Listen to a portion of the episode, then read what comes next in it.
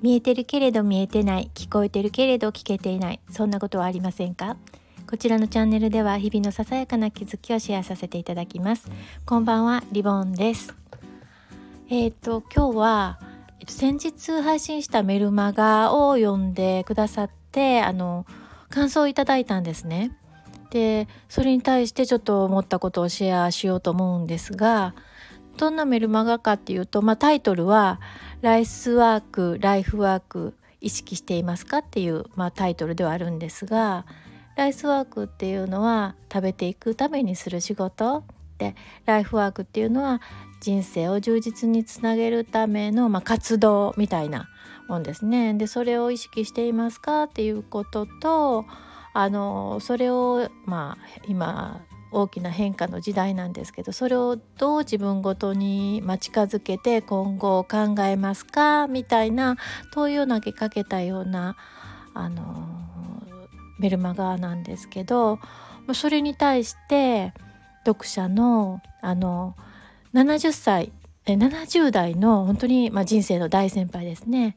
えー、女性の方からと,、えー、ともう一人は50え50になってるなってたかな？もうすごい長いお付き合いのねあの方なんですけど40代後半か50代入ったところかそのぐらいの方なんですけどねまあどちらの方も、まあ、ご自身のまあ、課題と重なるようなところがあるみたいなようなことを書いてくださっていたんですね。でまあそのメールを読ませてもらって私自分自身を振り返って例えば自分がしんどい時って何かまあ、うん、どんなことにあの立ち戻って考えるかなってちょっと振り返ってみたんですね。でああまあ今私55で55年のな間で生きる指針って言ったらあれですけどどんなことかなと思ったら大きく、まあ、4つなんですね。でどれもあのなんていうか楽しいことじゃなくて、まあ、ショッキングなことなんです。で4つあるのは1つ目はね小学校低学年の時にあの祖父が他界したことと 2, 2つ目が20代で、えーと、リストラにあったことで3つ目がパートナーが他界したことで、えーと、4つ目がまあ愛犬え7年前愛犬があの亡くなったことなんですね。でその1つ目のあのおじいちゃんが他界したっていうことでショッキングだったっていうのはまああのなんていうかおじいちゃんが他界するっていうのは亡くなるっていうことは、まあ、悲しいことですけどそのショッキングとかってね子供が思うその普通の亡くなって悲しいんじゃなくてその時おじいちゃんが土葬だったんですね。あの今って土葬ってないじゃないですか。で今でも覚えているのがあの棺をねあのこう掘った土にあまあ、ホラー穴みたいなところに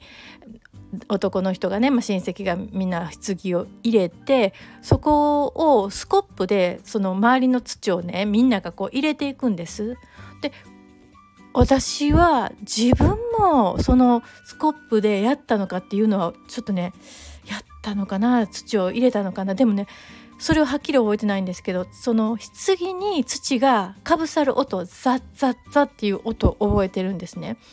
それとあの「おじいちゃんどうなるの?」ってその近くにいる大人に聞いた時にあの腐って虫に食べられて亡くなる土に変えるみたいなそんなことがね聞かされたんですね。でそれがショッキングというかそれはもう忘れられないことであのあ何て言うか忘れられないっていうのはみんなこうこうして土に変えていってなくなるんだっていろんなもの持っててもどうせ虫に食べられてなくなるんだっていうふうに思ったんですねその時。でそれは小学校低学年の時の思いと今とあんまり変わらないっていうこととそれをずっと思いながら私は生きてきたっていうのは今もあるんですねだからあんまり所有欲がないんですっていうのは今振り返ってみたらそれがなんかそれがあるのかなっていうのはありますね。それがうん原因してるのかまあそれ一つじゃないと思いますけどそれがあります。で2つ目はその20代まあ私が20代の時ってバブル崩壊のねもう本当に時だったんですけどその時にリストラされたことあのそのままもこれはショッキングっていうのは、まあ、自分が一生懸命頑張ってたって自分以外の、まあ、大きな権力でもう本当にあのとっとと切られてしまう自分の一生懸命さなんて全然関係なく切られてしまう本当にちっぽけな、まあ、存在なんだなって思ったのと同時にあのまあその時はやけになったんですよ。あのなんでこんなに頑張ってるのになんでっていう思いはあったんですけれどもまあだんだんこのそのリストラされて、えーと、リストラっていうかな、えーと、もう解雇するっていうことが言われて、まあ、1ヶ月ですね。1ヶ月の間やけを起こしたりしたんですけれども復活する糧になったのはまああのそれやったらまあ自分で生きていこうと。あの人に自分のねえっ、ー、とまあ何て言うかな時間を委ねるんじゃなくて、まあ、自分でやっていこうっていうので多分あのそこでかなり自分が復活したと思うんですね。まあショッキングなことを。まあ、うん、なんとなくそれでやってきたみたいなんですね。起き上がったって感じです。で3つ目があのパートナーの高いですね。私が32の時ちょうどもうあの厄年ですね。彼が37であの交通事故だったので、えー、交通事故であの即死だったのでねあのー、なんかえっていう感じであのー、そこで知ったっていうのはあ人って死ぬんだなっていうことをすごく感じたんです。でまあ人って死ぬってあの当たり前ですよねでもそれまで本当に人の死っていうのまあおじいちゃんの死はねあの知ってたんですけれども経験はしたんですけど何を知ったかっていうと実感したかっていうとあの二度と会えないっていうこと人が死ぬっていうのはあの会えるのに会わないのと会いたくても二度と会えないの違いをもう思い知ったって感じですね。二度と会えないっていうのはこういうことなんだなって思ったんですね。だからあのそのショッキングさっていうのはあのまうん、強かったですね。大きかったですね。でもう一つはそのそんなに自分がショックなことが自分にショックなことが起こってもうどうしようもない状態でも当たり前ですけど世界は変わりなくあの普通の日常が流れているっていうことですね。なので自分なんてその時も自分なんていてもいなくてもあの自分の大切な人が亡くなってもどうどうどうも変わりない日常があるんだっていうことですね。まあ当たり前のことなんですけどそれを実感したっていうことですね。で4つ目が、まあ、愛犬の死ですね。7年前のねこれはあのこれでし、うん、これで私が得たのは後悔です後悔はしたくないっていうことですねでこれは愛犬っていうかねあのペットを亡くされた人は多分多くの人があの感じはることかなと思うんですけどやっぱり動物って長いこと一緒に暮らしていてもあの喋れないじゃないですかだからあの、まあ、単語単語は分かったとしてもねあのそのうちの場合は犬だったのでそのワンコが本当に私に何を訴えたかったのかっていうのが分からなかったんですですよね。でだから亡くなった時にああもっとこういうふうにしてやればよかったとかよく考えてみるとあの時しんどかったんじゃないかなとか自分がもっと早く気づいてもっと早く病院に病院に連れて行ってやってればあの死なずに済んだんじゃないかなとかでうちの子の場合は入院して、まあ、救急病院に連れて行ったんですけどね夜中。で結果的にあのいつもかかりつけ医のところにもう一回病院に行ってその次ねあの救急病院から次の朝、えーと、かかりつけ医のところに行って酸素室に入ってで一晩入院して次の朝電話があって亡くなってるっていう知らせだったんですね。で元気で帰ってくると思っていたので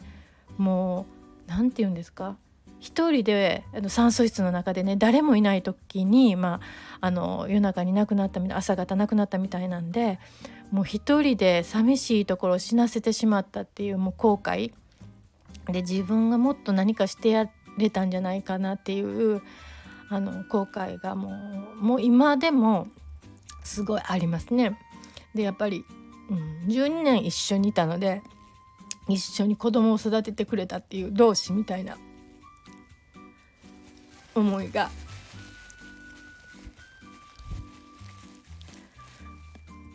ずっとあったのでなんかすごい後悔が今でもありますね。であのこの4つの出来事はショッキングなことであの、まあ、死ぬまで忘れないことなんですけれども私がしんどい時に自分を復活させてくれる自分を支えてくれるあのショッキングなことなんですね。であの何て言うんでしょう人がしんどくなる時ってまあ自分が失敗したこととかなんか自分がうまいこといかないこととかっていう自分個人のことなんだろうけれどもでもなんか人と比較してねあなんでこんなにみんな他の人はうまいこと言ってるように見えるのにどうして私は困難なんだろうっていう風に人と比較してしんどくなったりすること多いですよね。であのまあ今ね長寿を願う長生きをね願う人からしたら変な感覚かもしれないんですけれども今日私のこの、えー、っとタイトルにしている「生きないといけないことと死ねることっていうのがあの何て言うかな私の生きること生きていくことのキーワードっていうんですかね。あのしんどいこともあるけれどもあの大丈夫。みんな絶対死ねるから。あのこれはみんな一緒であの大丈夫。って永遠に生きると思うとなんか果てしもなくしんどい思いが続くって思う 思ってしまいそうなんですけど絶対みんな骨になってあの死ねるからって。で